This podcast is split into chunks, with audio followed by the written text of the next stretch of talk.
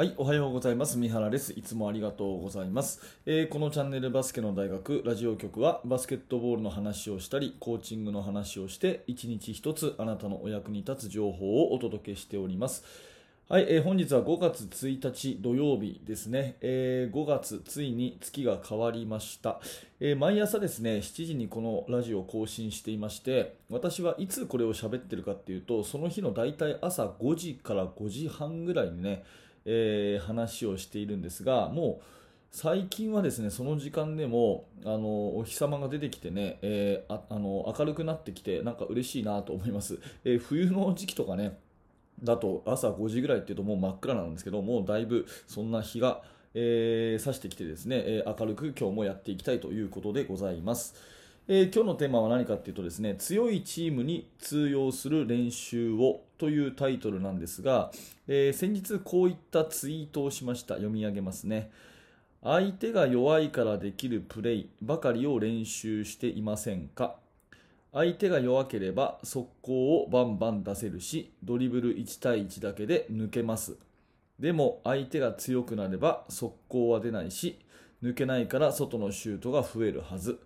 ならば最初から強い相手との試合を想定して練習すべき。2通りの準備は必要なし、まあ、こういうツイートですね。でこれはね、あのなぜこのツイートをしたかっていうとやっぱり自分が試合をしてですね強いところと試合するといつもこれを思うんですよね、うん、練習中だとですね試合前にこうレギュラーメンバーがこう5人を組んでねでそのそれにえー次ぐメンバーがその5人の相手をして、まあ、スクリメージやったりするとですね、まあ、どうしたってチーム内ではあのー技術が上の子たちがやっぱり勝てるわけじゃないですか。でその時にですねやろうと思えば全部速攻でバンバンっていってね、えードリブル1対1だけであのガチャガチャっといってねそれでシュートを入れてっていうことが身内だとできるんだけどもやっぱり強いとことやるとなかなかそれはそあのできないわけですよね。うん、で、えーそれをじゃああの弱いところっていうかまああの自分たちよりも能力の低いところに勝てばそれでいいのかっていうと当然ね全てのチームはそんなことなくて自分たちと同じ実力またはもうちょっと上のところに勝ちたいわけでそのために練習してるわけでやっぱり私たち指導者はこの練習このプレーは本当に強いところで強いチームと戦う時に通用するバスケットなのかってことを常にこう子どもたちと考えながら練習していかなきゃいけないなってあの思うんですよね。うん。で具体的にどういうところがですね強いチームに通用するしないの分かれ目なのかっていうのを、えー私なりに3つ思いついていることがあるのでその3つをお話しします、え1つ目はですねやっぱり強いチームと試合するときに速攻は出ないのでハーフコートが主体になる、ね、速攻は出ないのでハーフコートが主体になるというのが1つ目。で2つ目はですねドリブルよりもパスが有効。ドリブルよりもパスが有効。これ2つ目。で3つ目は結局外のシュート。結局は外のシュート。これ3つ目ですね、まあ、1個ずつお話をしていきます。まず1個はですね速攻よりもハーフコートっていうことで、えーまあよく言われるスローガンでね、堅守速攻っていう言葉とかありますよね。で、それはですね、もう球技の、まあ、一番のあの基本っていうか、一番理想の形であることは間違いないと思うんです。サッカーだろうが、まあ、ラグビーだろうが、ハンドボールだろうが、固く守って速攻に転じる。で相手のチームがあのディフェンスを組む前に攻め切っちゃうっていうのが一番理想だっていう話ですね。でこれはもう間違いないんだけれどもやっぱり相手がね自分たちよりも能力があってサイズが大きいっていう時にそんなに速攻ってね出したくても出せないんですよ、うん、やっぱりその、えーハーフコートでのオフェンスがオフェンスというかハーフコートでの攻防がほとんどになるというふうに思います。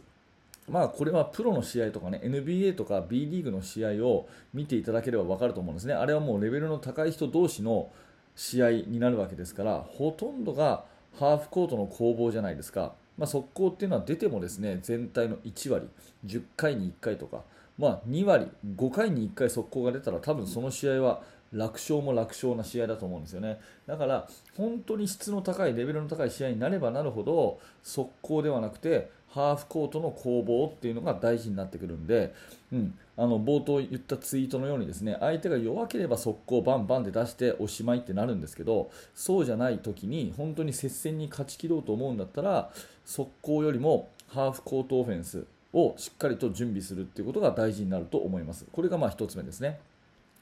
はい、で2つ目はですねドリブルよりもパスということで、まあ、これもですね、えー、ドリブル1対1で割っていくのが理想ですよね。あのなるべくパス回しは少なくして、ね、ボールを持ったらあの一発でこうリングに攻めるということができればそれは一番効率のいいバスケットだと思います。ただね、えー、相手チームが強くなるとですね早々1対1でそんな方に抜けるもんじゃないわけですよね。でこれは誰しもがですね経験したことある、まあ、あのことだと思います。相手チームが強いとボールが運べないプレスにはまるとかですね、えー、思い通りのところにパスが通せないとか、うん、ダブルチームされて潰されるとかですね。運びに四苦八苦するっていうのは誰しも体験するところだと思います。やっぱりそうなった時にパスワークで崩していくっていう方がより安全だしより速いバスケットになるわけですね。ドリブルっていうのはどうしたって人が走るよりも遅いですから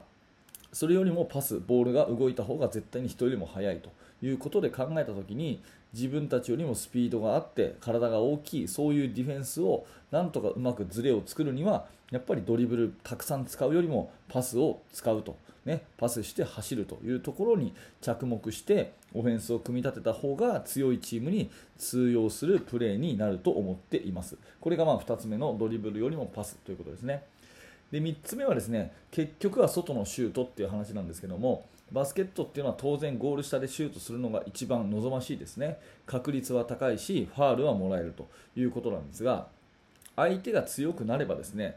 そうそうゴール下でシュートはさせてもらえないですよね。ドリブルインしたりポストにボールを入れたりそういうことをして1回ペイントにボールを入れてもですねそこで行き切るというよりはそこからやっぱりディフェンスが収縮して外にさばいてで外の3点シュートとかを打つということが多くなると思います。なので結局はですね外のシュートがどれだけ入るかっていうことがもう上位の試合に行ったらこれがもう決め手ということになると思います。なのでどんないいことをやってもですね絶対にゴール下だけでペイント内だけでシュートするっていうことが全てっていうのはありえないことなのでほとんど多くは外からのシュートっていう風になるとこういう風に考えた方がいいと思います。ねえー、なので、えー、外のシュートっていうのは何を外しても絶対に練習すべきだし一番重要な技術というふうに捉えるべきじゃないかなというそんなお話ですね。はい、えー、今日はですね強いチームに通用する練習をということでお話をしましたが、まあ、相手がね、え自分たちよりも能力が低ければもうとにかく走ってね、え速攻でシュートね、ドリブルで1対1でガチャガチャっと抜いていってシュートこれもできますけれどもやっぱり自分たちが想定している目標としているところの試合っていうのはそうそう簡単にそういうバスケットはさせてもらえない、ね、強いチームにも通用するバスケットっていうのを日頃から意識してやっていかなきゃいけないというようなことで、えー、具体的には3つですね。速攻よりもハーフコートオフェンスを大事にしましょうということ。それそれからドリブルよりもパスをたくさん使いましょうということ。そして結局は外のシュート入れなきゃだめですよということ、ね、この3つ、まあ、これをですね頭に入れておくということが非常に大事かなと。最近私自身も、え、痛感したので今日はそんなお話をさせていただきました、え、参考にしていただければ幸いです。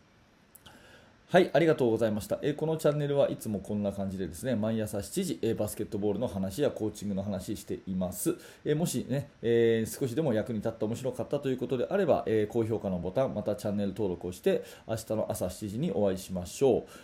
えー、そしてですねバスケの大学研究室では、えー、現在進行形で私が考えていることや最新のチーム作りについていろいろな情報交換をしておりますもし興味のある方は説明欄から覗いてみてください